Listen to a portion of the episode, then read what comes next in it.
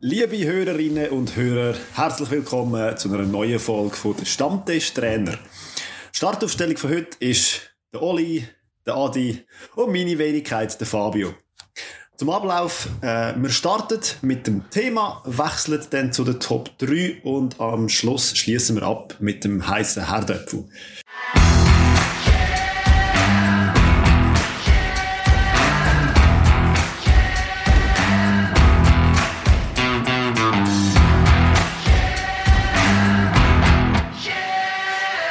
Von heute ist der gute, alte, liebe VAR, Fahr- oder in Stammtischkreisen auch Warschlach genannt. Er sorgt für Diskussionen auf dem und neben dem Platz und man ist sich noch nicht ganz sicher, ob das jetzt wirklich so eine gute Sache ist. Hand aufs Herz, Adi und Oli. Kennt ihr eigentlich die genauen Regeln, wenn der War einschreiten und warum? Natürlich, oder? Wer nicht? Ja, klar, das man in der Also, ersten Klasse. hallo? Ich würde vielleicht nur sagen, du hast das schon mal sehr wertneutral eingeführt, das Thema. Ich finde es super. Es kommt, ähm, es, es, es hat nicht durchgeschonen, was du davon haltest. Aber mal schauen. Das ist nicht meine Meinung, das ist die Meinung von der Stammtisch auf dieser Welt. Ah, okay. Ja, ja. Hast du recherchiert in dem Fall? Richtig. Aber wenn du mit Bob. Andrews gewesen bist und da recherchiert hast, dann kannst du uns vielleicht, kannst du uns ja die Regeln ein bisschen erklären, da. Also so wie ich das mitbekommen habe, äh, gilt der Fahr vor allem für recht strittige Situationen. Von denen gibt es, glaube ich, vier Sorten. Ähm, Penalty, Hands, dann gelbe oder rote Karten und Wechsel. Also immer so Fehler im Wechsel. Und wenn, der Fahrer darf eigentlich nur eingreifen, wenn es eine Fehlentscheidung ist. Ja. Und das finde ich eben noch recht speziell.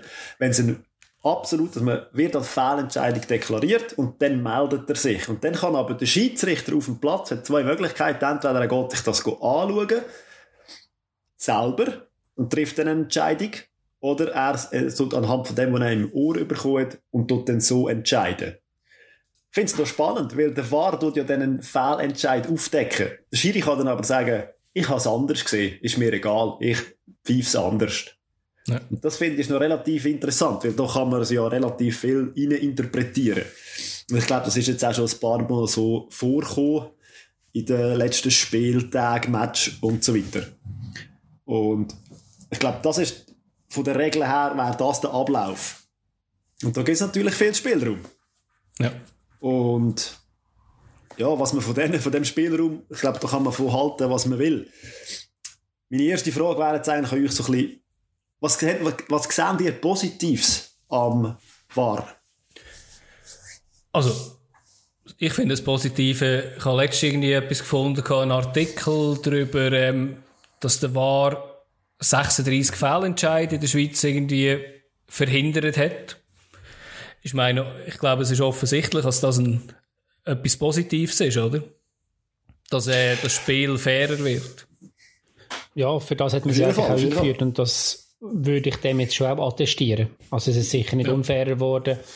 Er hat seine Nachteile, aber er, wie, wie gesagt, also ich denke, er macht das Spiel im Großen und Ganzen. Aber was wäre denn der Nachteil? Also, also ich persönlich sehe nicht als Nachteil, aber als noch nicht ganz optimal, weil es auch noch etwas Neues ist und vielleicht noch nicht so ganz ausgereift, aber es ist einfach noch nicht optimal umgesetzt. Aber wirklich negativ. Seht ihr etwas, außer dass jemand mega Freude hat, dass ein Goal passiert ist und dann sich nachher nicht mehr freuen oder? Also, Also was ich, was ich eher ein bisschen auf einer negativen Schiene würde anschauen, ist die, die Handlungskompetenz von einem Linienrichter zum Beispiel. Also ich finde, der kann jetzt einfach die Fahne aufheben oder er kann sie nicht aufheben. Schlussendlich wird er ja dann, weiß er, er wird dann eh korrigiert, wenn er es falsch gemacht hat. Und ich glaube, dort finde ich, ist es noch speziell. Also beim Schiedsrichter, der kann selber entscheiden, aber beim Linienrichter finde ich, also rein theoretisch, bräuchte es den eigentlich gar nicht mehr. ja. Aber wäre das mega schlimm? Natürlich nicht. Aber ich meine, er, er zeigt ja auch ein Ding an, zum Beispiel, also ein, äh, ein Einwurf links oder rechts. Also er hat ja schon noch seine Kompetenzen, aber gerade bei, bei so kniffligen Entscheidungen hat er wie keine Handlungskompetenz mehr. Finde ich ist ein bisschen, ein bisschen schade, aber Ja, ich sehe das Problem jetzt, also, also ja, das Problem doch, meine, meine Fragezeichen oder meine Kritik sehe ich jetzt eher aus der Fanperspektive, dass es halt Spiel unterbricht. Es gibt halt längere Unterbrüche. Es ist, ähm, es ist auch sehr schlecht kommuniziert. Das heißt, das ist halt das, was im Stadion innen passiert. Du siehst, aha, es wird überprüft. Du siehst aber unter Umständen nicht, was überprüft wird.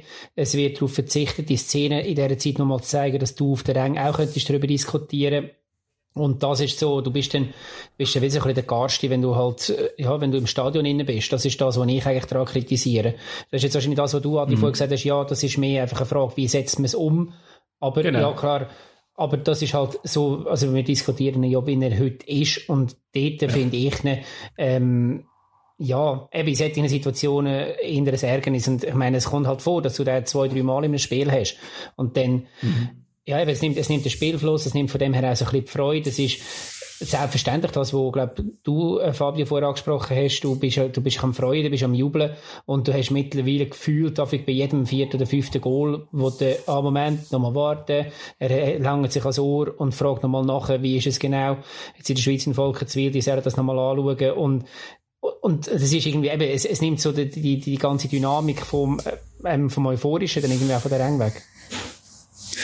Ja, du hast es ein bisschen angesprochen, eben, Verbess Verbesserungen, die wir können haben Also, eben, wir haben den Fahr und der wird jetzt auch nicht wieder verschwinden in der nächsten Zeit, äh, wo sich ja viele sehr wahrscheinlich wünschen würden, dass das wieder so ist, dass man wie früher kann sagen, man geht in die Stammbeiz und diskutiert jeden einzelnen Fehlentscheid vom Schiri aus.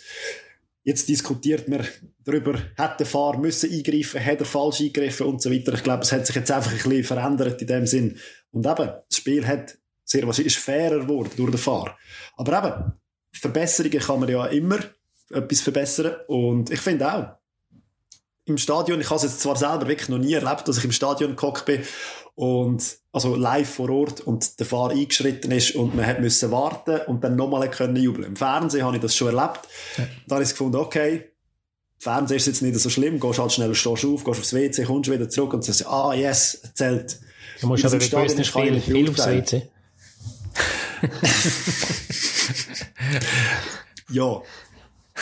Aber eben, was, was, was sehen ihr sonst, was, sehen, was sehen ihr sonst noch für Verbesserungen? die man könnte machen, außer eben, dass man es anzeigt und dass man äh, den Zuschauer eigentlich involviert in die ganze Geschichte und auf Zeit gerade so einen Live-Ding, Live-Sticker hat, was genau läuft.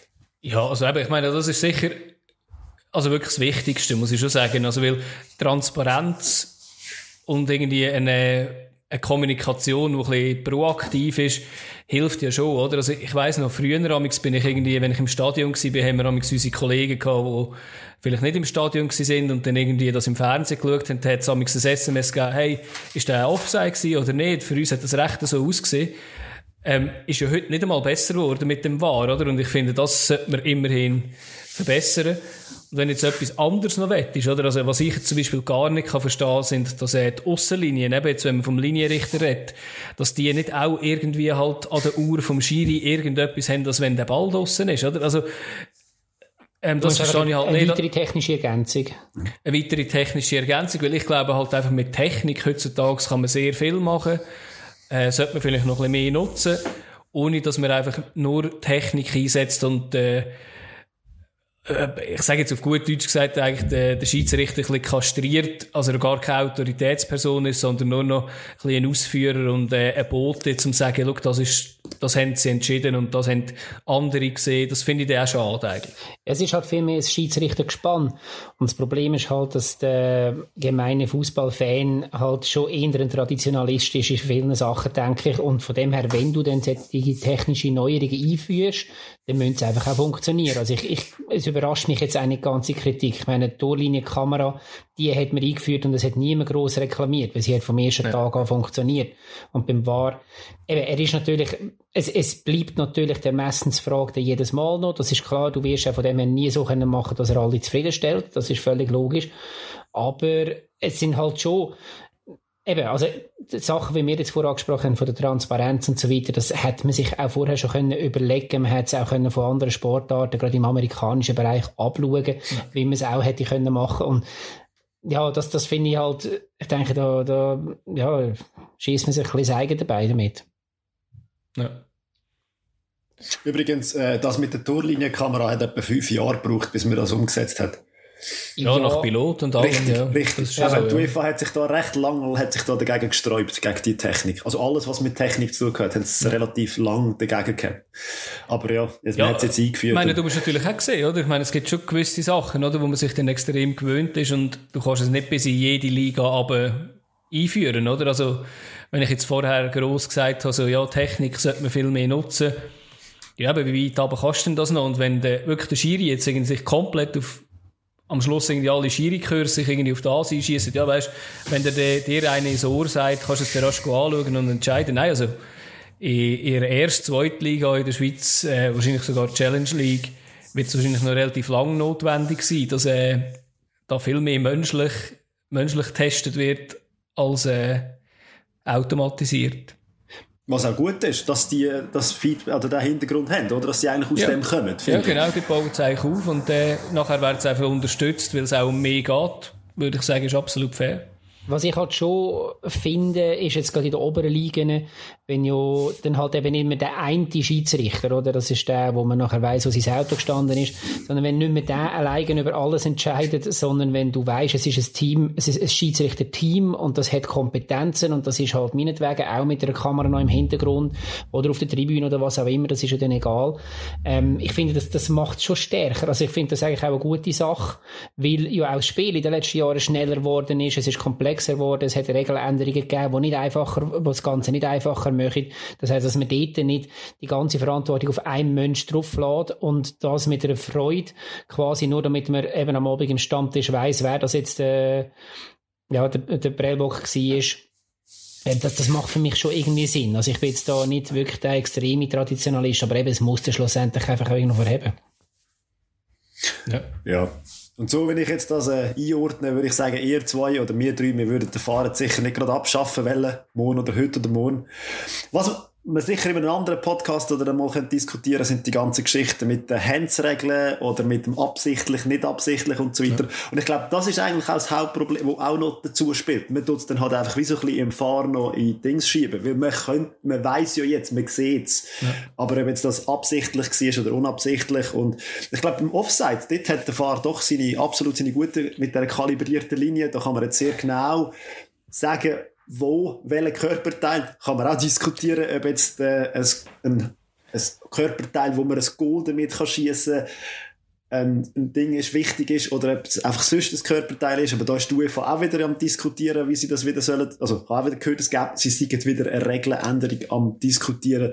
Also, ich glaube, eben, mit ja. diesen Regeln müssen wir einfach mal, die müssen wir mal aufräumen und sagen, Hands klar definieren, Offside klar definieren und dann würde mir auch dem Fahr extrem helfen. Ja, ich denke ja, auch, also, wenn, ja. wenn du Regeln hast, wo der, selbst der Fahrer irgendwo überfordert, weil sie einfach nicht klar verständlich sind und nicht, nicht eindeutig sind, dann ähm, ist schlussendlich nicht im Fahrer sein, sein Problem. Und was ich vielleicht ganz zum Schluss noch ähm, ein bisschen schade finde, ist, dass ich mir so ein bisschen erhofft habe, dass auch die Spielerdisziplin sich ein bisschen wird verändern wenn sie wissen, das Video eh alles nochmal angeschaut. Und du siehst aber weiterhin, du siehst Schwalben, du siehst, ähm, ja, eben, du, du siehst Aktionen, wo man sagen, hey, look, es, es sieht jeder, sowieso schon jeder Zuschauer, und jetzt sieht es eben auch noch der Schiedsrichter am Fernsehen, also, lass es sein. Das ist für mich noch ein bisschen überraschend gewesen, aber ja, spricht vielleicht eher, sagt eher etwas über Fußballer aus. Ja, definitiv. Also vor allem eben bei den Schwalben, das, das verstehe ich halt einfach nicht. Oder? Ich meine, Schwalben würden nicht mehr passieren von heute auf morgen, wenn man sie würde bestrafen, es wenn es gemacht werden. Und jetzt hat man sie, also ich glaube, das ist, eigentlich wäre es relativ einfach, das wegzubekommen vom Spielfeld, aber, aber das ist auch mehr Regelauslegung und hat jetzt weniger mit dem Video, Videoschiedsrichter eigentlich zu tun. Etwas muss man ja den Traditionalisten auch noch lassen, oder? Die schönen Schwalben. die schönen Schwalben. Wer geht nicht wegen denen vor allem ins Stadion? Ja, klar. Ja, definitiv, ja. Ja, gut, dann kommen wir vom VAR, von diesen drei Buchstaben, kommen wir, kommen wir zum nächsten Thema. Hat auch mit drei zu tun.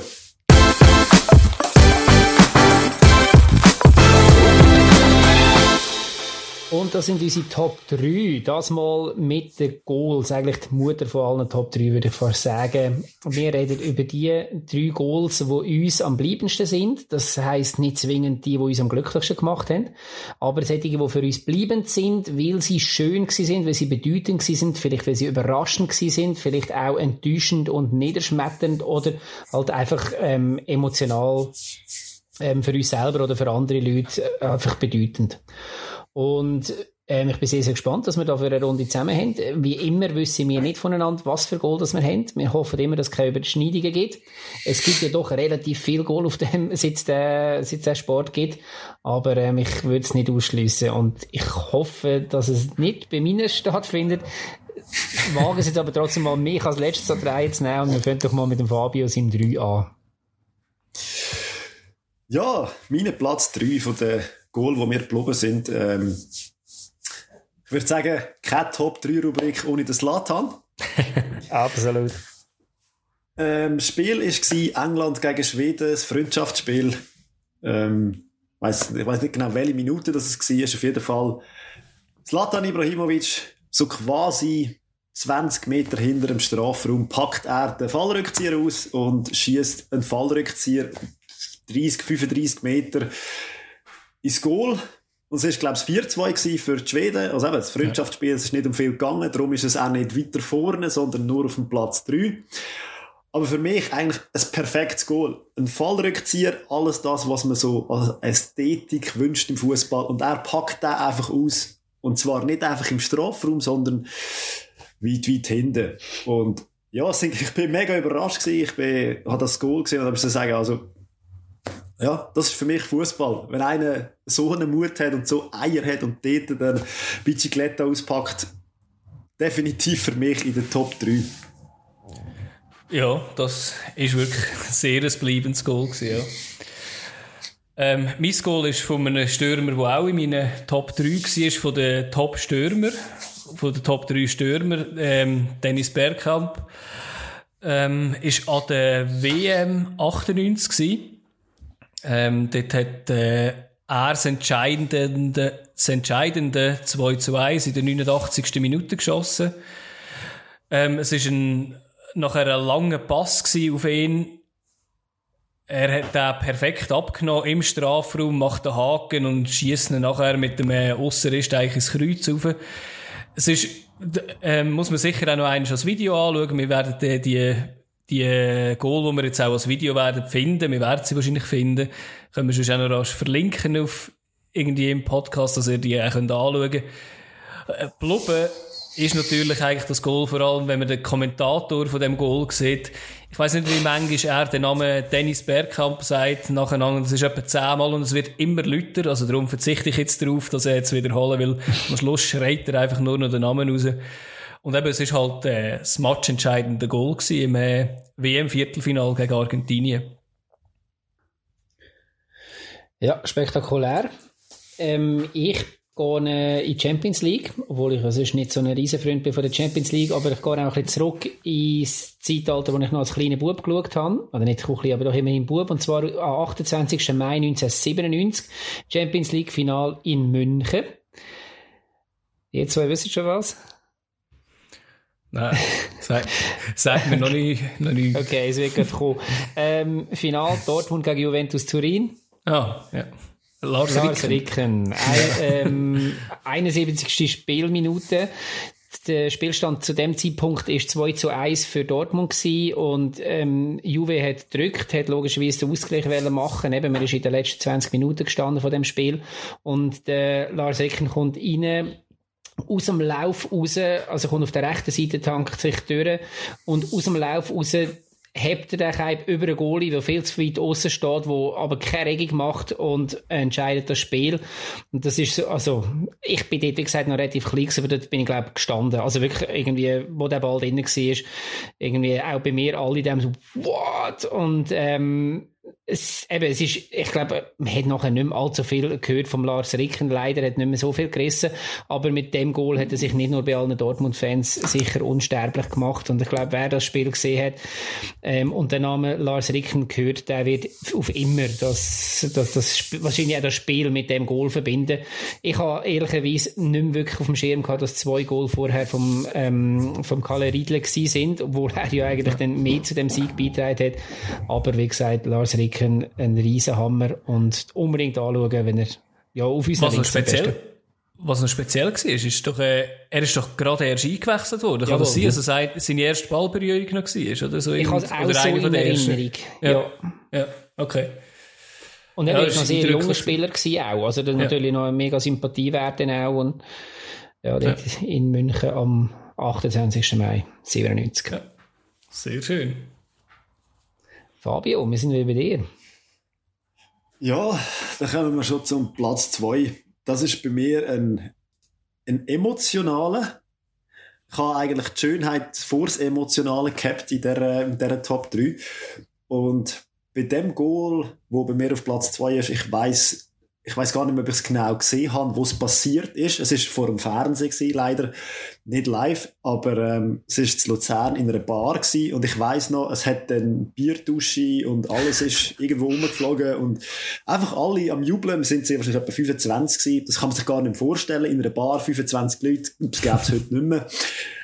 Und das eben Bier und alles ist geflossen und das ist in 2007 gewesen und zwar ist das das 3-2 im Göpp-Halbfinale das gibt's zwischen, doch nicht. zwischen FC Zürich und dem FC Luzern. Und eben, 92. Minute, da packt der Paquito den Hammer ja, aus. Paquito, genau. Ja. Und bringt uns im Göpp-Finale. Über den reden wir nicht, aber lieber nicht. Halbfinale. Ich weiss einfach noch, ich habe plötzlich bei dir gehackt und so gedacht, jetzt ist irgendetwas nicht mehr gut. Das eben, es hat von überall ist alles umgekehrt, umgeworfen worden und Zeug und so. Einfach nur noch am Jubeln. Und ich weiss einfach, dass sind wir nachher, nach dem Abend sind wir in die Stadt, in den Ausgang und es ist einfach, es ist quasi eine Freinacht gewesen. Aber halt nicht eine richtige Freinacht, sondern wir haben einfach, wir haben es zu einer Freinacht gemacht. Aber es sind, glaube ich, auch so Szenen gewesen, wo man dann auf die Brücke, auf die Seebrücke gegangen ist, rumgumpen und alles Zeug. Und ein riesen Abend gewesen emotional für mich eigentlich auf dem ersten Platz, aber von, von Schönheit vom Goal gibt es noch eins Besseres. Sorry, Adi. Ja, bei mir, das, war mein Platz 1, gewesen, darum habe ich geflucht. Ähm, einfach kurz dazu sagen, ich bin, ich bin dort im, im ist es ähm, ja, es war äh, sicher ein äh, recht äh, eindrückliches Goal. Gewesen. Ich bin zwar auf der in der Fankurve gehockt, äh, gestanden. Von dem her hat man nicht so viel gesehen, weil es ist auf dieser Seite passiert. Aber äh, das hat man dann nachher noch, noch gut noch einmal können anschauen und äh, ja, war natürlich sehr emotional gewesen, ja, der Einzug. Weil wir sind ja, wir sind Aufsteiger gewesen, oder? Und sie sind amtierende Meister gewesen, also auch relativ klare Vorzeichen. Ja, ist eine schöne Erinnerung, definitiv, ja. Ja, das sind, ich mag mich auch noch erinnern, ich bin dort auch in einem Pub innen oder in irgendeiner Bar und eben, wie der Fabio das beschrieben hat, du siehst das Goal und überlegst du kurz, ist jetzt das wirklich passiert? Und in dem Moment kommen auch schon Bier und Menschen und, und Chips und alles zu fliegen. das, das gäbe es kein Morgen. Ja, das ist, ähm, ah, stimmt, das war ein geiler Moment. Gewesen. Ich habe, glaube noch nie so viele Leute umarmt wie an dem Abend. Aber weißt, jetzt musst du dir mal vorstellen, ich habe ich habe das Goal nicht genommen, aber ich habe gedacht, eigentlich hat es so den Wert, um da reinzukommen. Ähm, Julian Filipesco, das entscheidende Goal für den FCZ in der 93. Definitiv. Minute, wo nachher die Meisterschaft entschieden hat. Ich meine, dort, ich will schon nicht wissen, was dann wahrscheinlich abgegangen ist, irgendwo in einer Zürcher Bar. Also weißt du, so, so Zeug, das ist ja der Hammer. Also, ja. ja, ich habe jetzt auch mehr Goal genommen, halt, wo mehr irgendwie geblieben sind, oder? Und ich meine, das Goal, ja, wäre mir sicher geblieben, wenn das mein Verein gewesen wäre. Das ist... Also, wir reden ja. jetzt über das Cup-Halbfinale, aber wenn so ein ja. Goal dann nachher, nachher die Meisterschaft Basel. entscheidet in den 93 Minuten, aber eben, das ist so, ja. jetzt, müssen wir den ganz abdroschenen Spruch, das schafft nur Fußball. aber ja. Genau, genau. Das ist schon geil. Ähm, ja, Adi, dein zwei ist ja noch nicht geklaut worden, das kannst du noch bringen.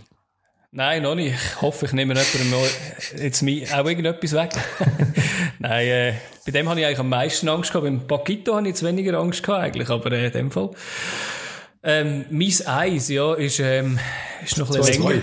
Äh, Entschuldigung, mein Zwei ist noch ein bisschen länger her.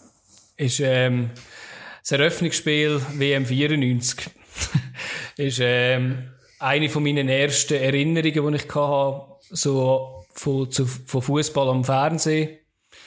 Eigentlich, wenn man das Goal anschaut, äh, ja, Goalie-Fehler, überhaupt nicht gut geschossen aus meiner Sicht. Also klar, er geht rein, von dem her ist okay. Aber ähm, ich habe das dort gesehen und nachher relativ lang keine Bilder mehr gesehen von dem Goal. Und irgendwie, je länger als das her war, umso mehr hat man gemeint, umso weiter weg ist es, umso besser hat er geschossen. Irgendwie am Schluss habe ich fast gemeint, er ist wahrscheinlich etwa von 30 Meter geschossen gewesen. Hast du schon gesagt, das Spiel? Sorry.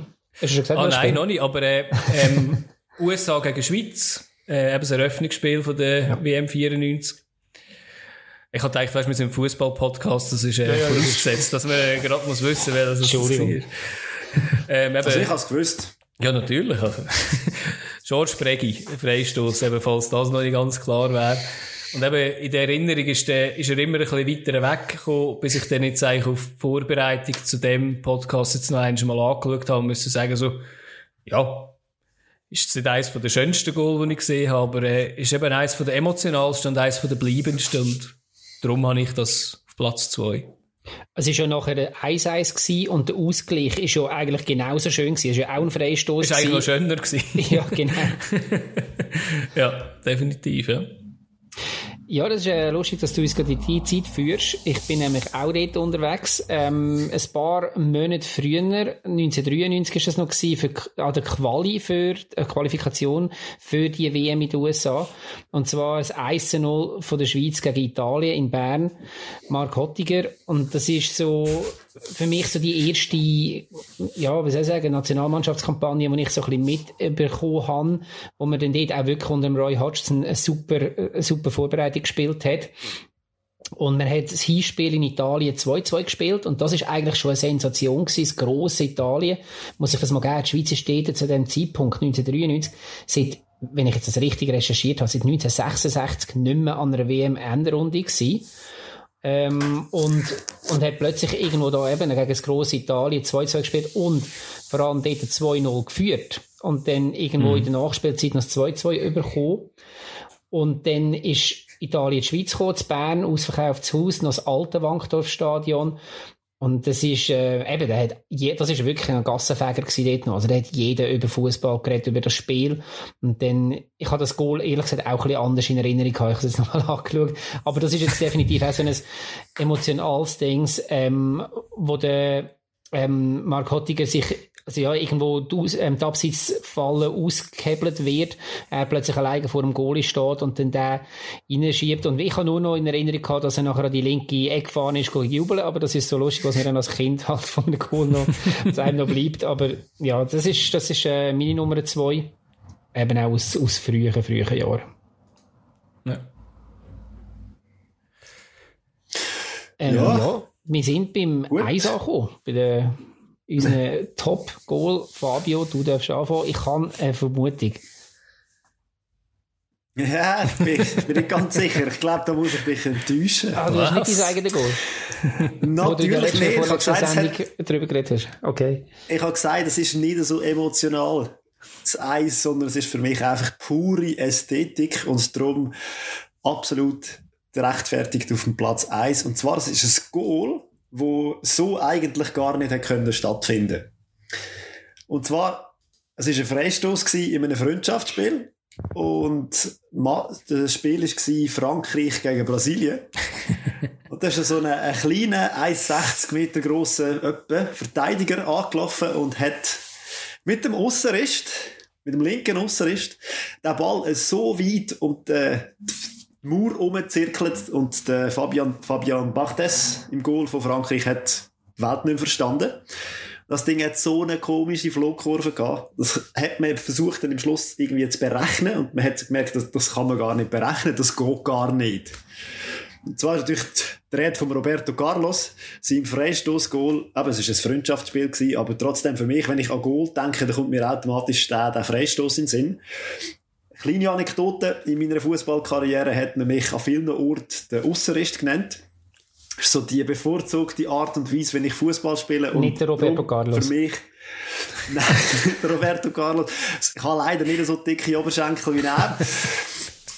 Aber für mich einfach vom, vom, vom Dings her, vom Anlaufen her, von der Schusstechnik, vom Schuss, vom Goal, einfach pure Magie, wie der das Goal geschossen hat. Und dann, wenn ich so an das Goal denke, das ist mir gerade, ist mir einfach, zack, ist mir das Goal in den Sinn gekommen und ich muss sagen, hey, ja, das ist für mich. Aber es ist, es ist nicht einmal ein, ein wichtiger Match gewesen, also Freundschaftsspiel hin und her, aber einfach vom A bis Z ein schönes Goal und von mir aus gesehen eigentlich das Schönste, was ich je gesehen habe.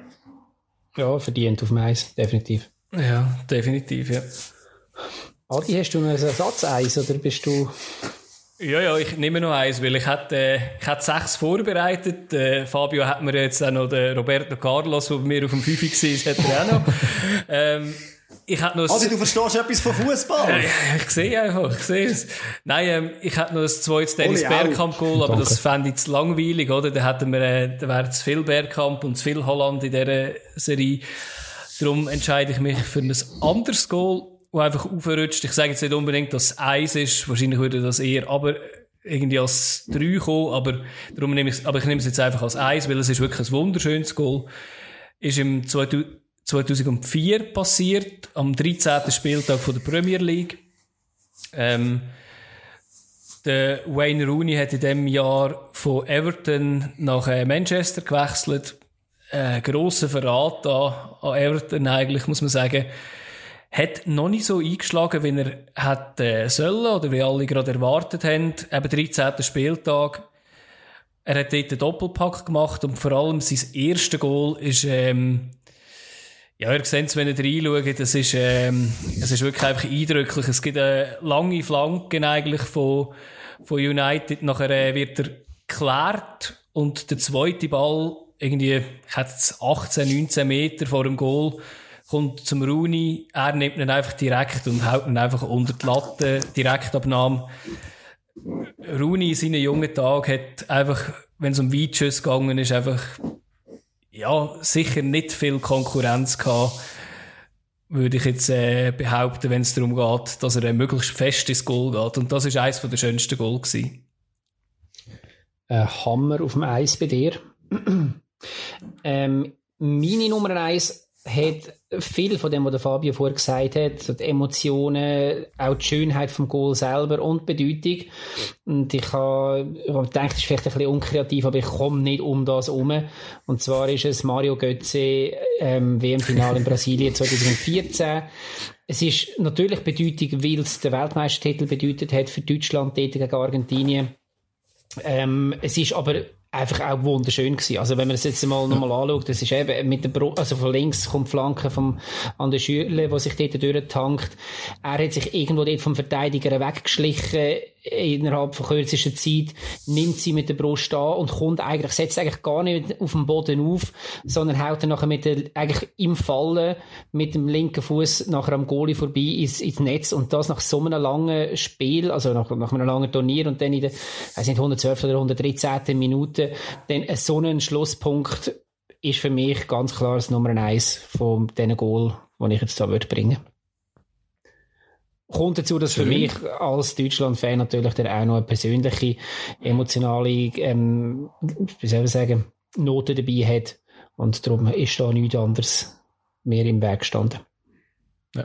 ja, spannend auch, was aus diesen zwei Protagonisten geworden ist, von dem WM-Goal damals. Ja, ja. Schürle und, ähm, und Götze, beide, also der eine spielt gar nicht mehr, der andere jetzt bei PSW Eindhoven. Ob der Sehr erfolgreich übrigens.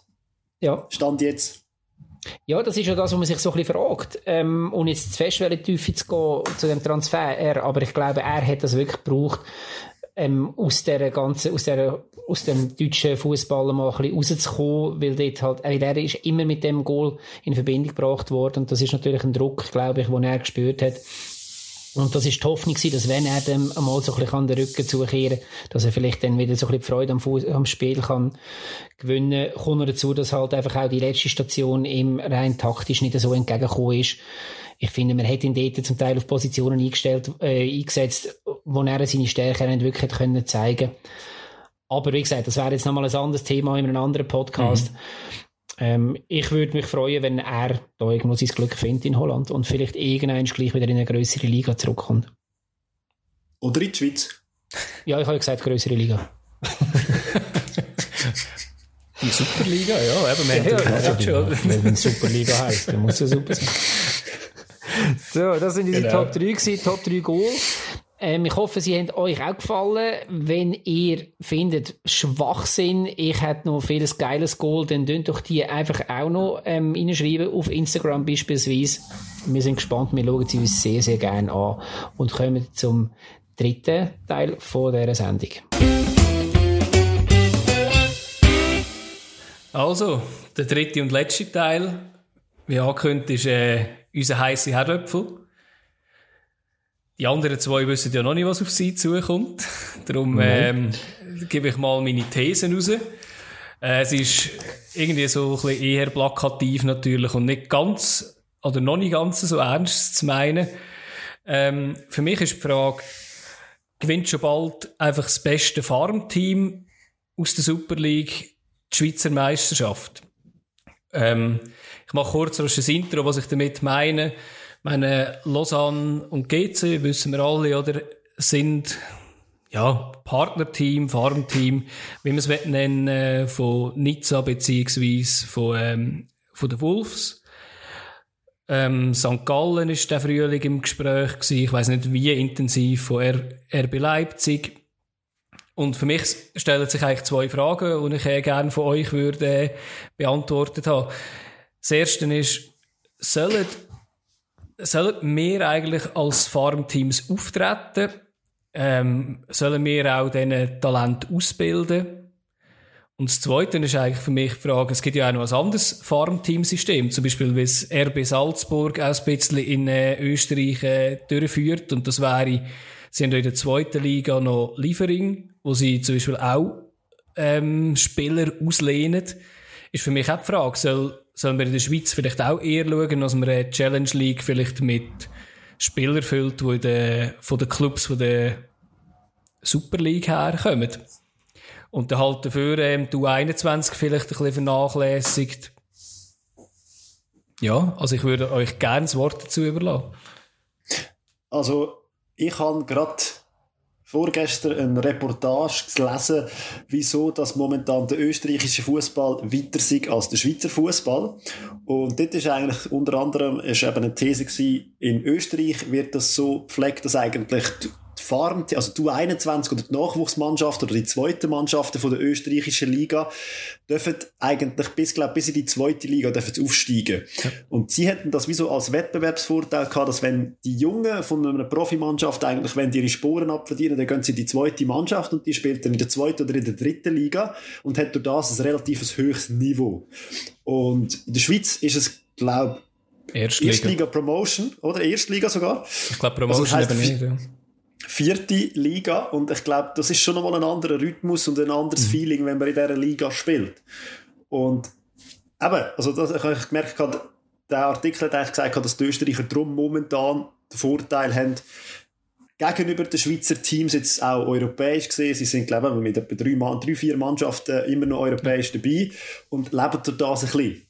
Also mehr, besser und sind halt Ausbildungsliga-mässig uns ein bisschen voraus. Ja, aber gell, es ist ja auch bei uns so, dass du, dass, dass es gang und gäbe ist, dass du ähm, als, als ähm, Superligist Spieler, wo du Potenzial siehst, aber wo du noch nicht so kannst einsetzen halt irgendwo auslehnst. Und das ist ja dann eigentlich das gleiche System. Du hast halt einfach nicht eine fixe Mannschaft, wo sie vielleicht den Vorteil haben, dass sie auch schon mit ihren späteren Teamkameraden wieder zusammenspielen. Aber im Prinzip ist es ja nicht so, dass sie dann in der Schweiz auf der Bank versuchen, ähm, während sie in Österreich schon zum, zum Einsatz kommen. Es ist, glaube ich, sind so ein bisschen zwei Themen, die du jetzt angeschnitten hast. Das eine, das eine ist ja, ähm, ob ob wir eine Liga zulassen wo wir halt dann auch Farmteam, also wo, wo die Superligisten auch Farmteams sind. Eben, du hast das Beispiel GC zum Beispiel genannt, das ist jetzt kein Superligist bekanntlich. Aber, ähm, wo vielleicht den Vorteil hat, dass man dann Spieler hat, die da spielen, die sonst vielleicht nicht würden kommen. Auf der anderen Seite dann aber halt, und da bin ich relativ eindeutig der Meinung, dann halt auch kein Gesicht von dieser Mannschaft rum ist. Du, ich glaube, dass auch die Liga nicht würde wirklich profitieren, selbst wenn sie noch erfolgreicher würde durch das Modell international, weil halt einfach keine Bindung mehr zu den Fans würde da sein. Vielleicht bin ich jetzt ein bisschen überromantisiert, aber ich sehe das so. Ja, und das andere Thema ist dann, okay, wie machen wir es innerhalb von der Schweiz? Aber mich dunkt das erste Thema fast ein bisschen brenzliger noch. Ja. Aber das mit, äh, mit der Fußballromantik stimmt natürlich schon. Und wenn man dann eben die Mannschaften anschaut, wo eben mehrheitlich aus Leihspielern bestehen, das ist ja dann wirklich keine Identifikation mehr um. Und trotzdem gibt es dann wieder die, die vor Fankurven stehen und ihr, ihr Logo küssen, obwohl sie eigentlich nur ausgelehnt sind und nach einem Jahr wieder gehen. Ich finde das immer noch so recht speziell. Also, sie versuchen ja gleich irgendwie eine Identifikation herzustellen, aber es ist halt nicht wirklich glaubwürdig. Also, du glaubst das, Amix? natürlich, natürlich. Auch die, die nicht jubeln, oder? Gegen einen, gegen einen Club, wo sie mal ein Training absolviert haben, oder? Das ist genau, aber ich, ich sehe halt einfach die Entwicklung in dem Sinn, ist halt genau auf das aus. Man, auch Topclubs haben jetzt mittlerweile an dem, früher hat man gekauft, für viel Geld hat man gekauft. Mittlerweile tut man für weniger Geld auslehnen. Und ich glaube, das hat sich jetzt von unten bis in die Spitze auf, hat sich das ein bisschen gezogen. Und auslehnen ist momentan halt einfach vom Geschäftlichen her ein sichereres Modell. Und es ja, ist einfach ein Investment, oder? Also es ist ja, ein Investment, natürlich. wo du sagst, so, schau, der hat irgendwie, könnte ein Upside haben, oder? Er hat ein Talent. Ähm, wir wissen aber nicht, ob, ob er es schafft, oder? Statt den in zwei Jahren zu kaufen, wenn er sicher schon fast gut ist, kaufen wir nicht irgendwie für äh, 1, 2, 3 Millionen und setzen irgendwann in eine kleinere Liga. Ja. Darf ich mal, ich weiss, es ist dein, dein Herdöpfel, aber darf ich da ganz leicht weiterdenken und einmal eine Zurück, äh, Frage zurückstellen? Wie, jetzt mal angenommen, du bist Fan von einer Mannschaft, wo es heisst, hey, wir haben jetzt einen Jackpot gezogen, wir haben jetzt, wir sind jetzt Farmteam von dieser grossen Mannschaft da, das ähm, gibt uns Millionen und super Spieler und so weiter, ja. Wir sind jetzt aber dafür halt einfach ein Farmteam, wie wir es jetzt eben zum Beispiel bei Lausanne oder bei GC und so weiter auch sehen ihr als Fans, also ich meine, ich bin jetzt auch Fan, aber ich frage, ich stelle jetzt mal die Frage da, ähm, könnt ihr mit dem etwas anfangen? Oder, oder was hat das für, für Konsequenzen? Wenn eine Mannschaft, die du dein Leben lang schon irgendwo unterstützt, ist, was, machst, was macht man als GC-Fan, wenn man das hört?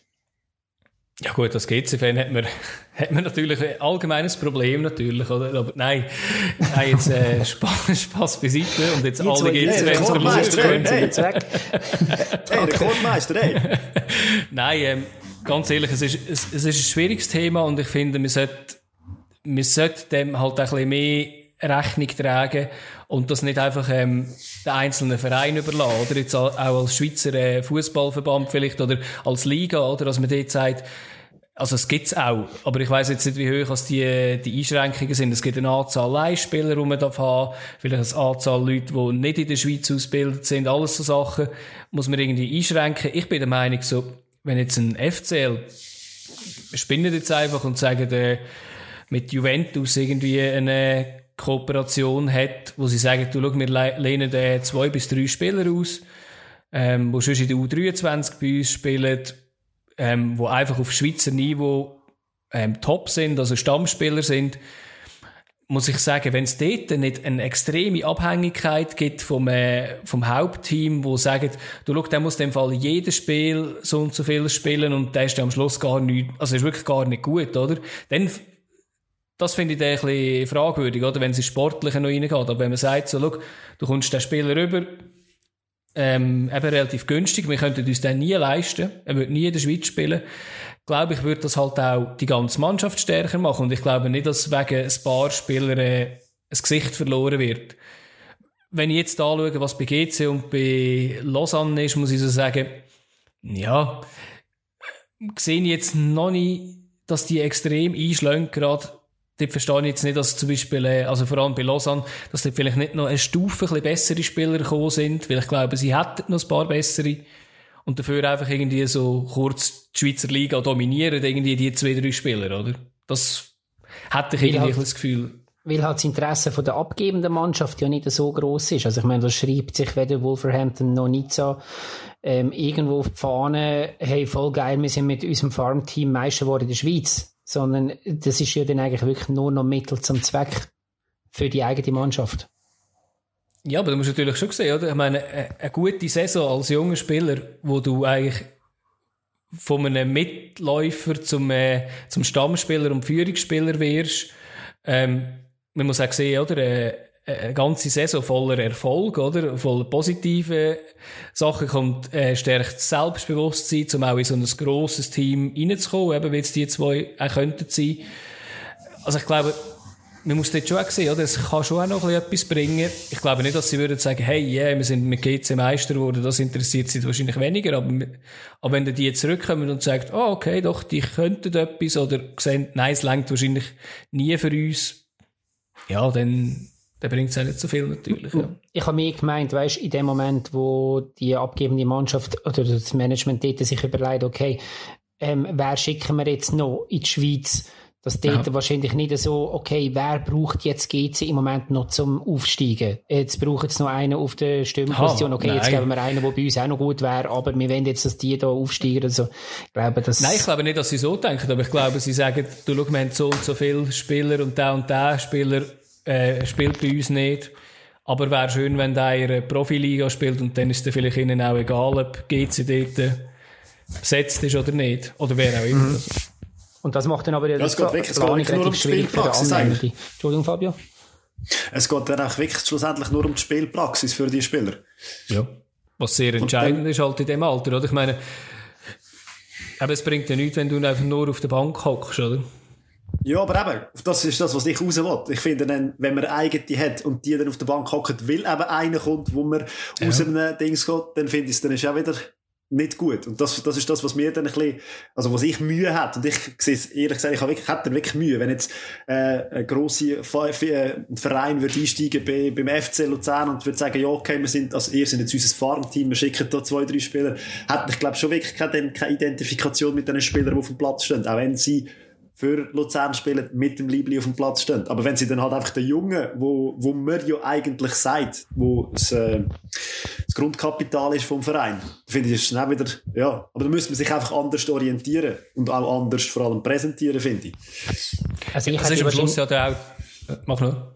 Also ich, eben zum, zum jetzt da noch einen schnell einhaken, ich hätte als Fan Riesenmühe, muss ich sicher sagen. Und eben, wie gesagt, natürlich ist das irgendwo romantisiert und alles. Und wenn es rein ökonomisch äh, wäre, müssen wir wahrscheinlich sagen, okay, das ist super, äh, das ist ein genialer Move. Aber letztendlich, eben, ich, du bist ja halt schlussendlich Fan von einer, von einer, von einem Fußballclub, weil du dich mit dem identifizierst seit langem. Und wenn du und auch wenn das natürlich nie so würdest sagen, du musst dich auch mit dieser Fanpolitik, äh, mit dieser Vereinspolitik irgendwo identifizieren. Und wenn du halt siehst, okay, die ist eigentlich nur noch vorgegeben von einem anderen Verein, wo, ja, wie gesagt, wo du halt kannst einzelne Spieler besser machen und nachher wieder abgeben, aber das ist, der, der, Verein selber verfolgt eigentlich nicht mehr ein wirklich eigenes Ziel, dann macht für mich wie auch, auch das Fernsehen nicht mehr wirklich Sinn, unter dem Strich. Aber wir haben natürlich auch viele Spieler, oder, die einfach eine Saison beim Verein sind und dann auch wieder weg sind, oder? Also für mich macht jetzt das nicht einen grossen Unterschied, ob jetzt die von unserem Partnerverein kämen oder von, oder einfach sonst geholt werden, oder? Weil, also, die sagte ich jetzt noch nicht ganz, dass das mega schlimm wäre, oder? Dass wirklich komplett das Gesicht verloren werden. Es ist halt, weißt wenn du zum Beispiel schaust, IB, meine, Enzo Meda wäre jetzt definitiv nicht geblieben wenn jetzt die irgendwo, wenn jetzt der irgendwie ausgelehnt gewesen wäre von einem grossen Verein, der hätte jetzt eingeschlagen, der hat sich bewährt in dieser Saison, dann ist klar, nächste Saison ist er weg. Und genau, und mit dem wahrscheinlich vier, fünf andere Spieler, die jetzt den Unterschied ausgemacht haben zum Meistertitel auch.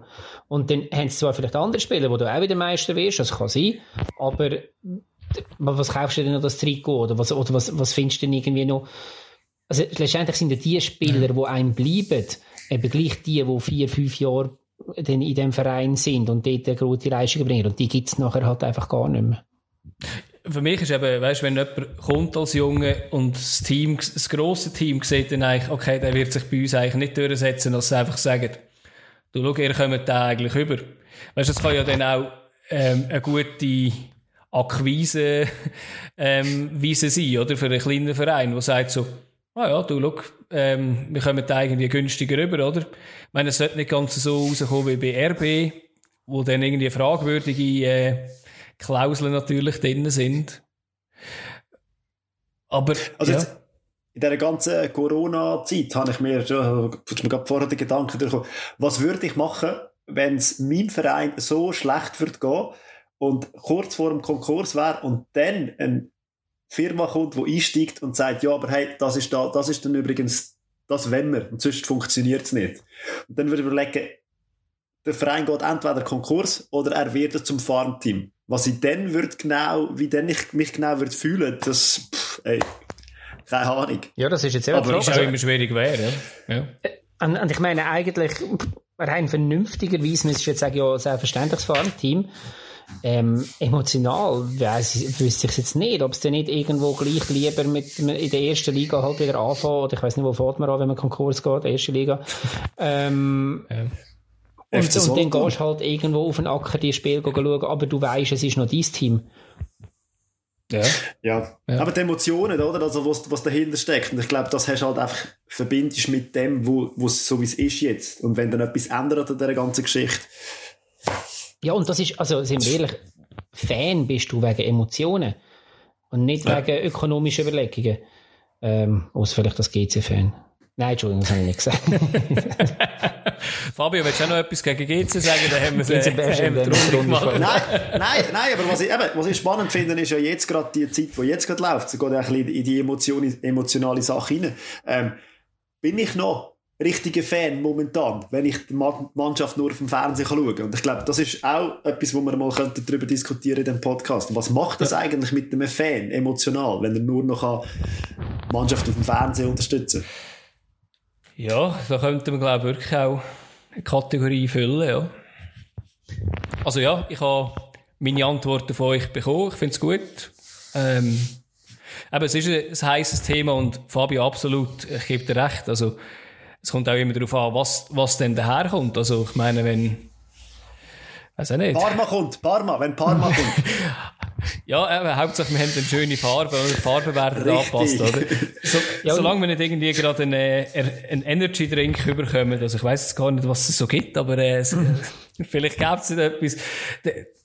Ja, aber es ist ja auch noch die Frage, weißt, wird der Teamname geändert, wird äh, die komplette Mentalität geändert, oder gibt es einfach hintendurch irgendwelche Verträge, weißt, die gar nicht so spürbar sind. Also ich gebe dir sicher recht, wir, wir müssen das sicher anschauen, bevor dass wir könnte entscheiden, ja, wie wird man da weitergehen als Fan. Ja, und eben, wir stellen uns natürlich jetzt auch ein bisschen die Optimalversion vor. Erstens ist es ein ganz geiler Verein, der dann ähm, da mit uns zusammenarbeiten. Also erstens sehr erfolgreich und irgendwie auch mega sympathisch und es wären dann maximal zwei, drei so Spieler, die dann, und den Rest kann man dann selber noch so ein bisschen kontrollieren.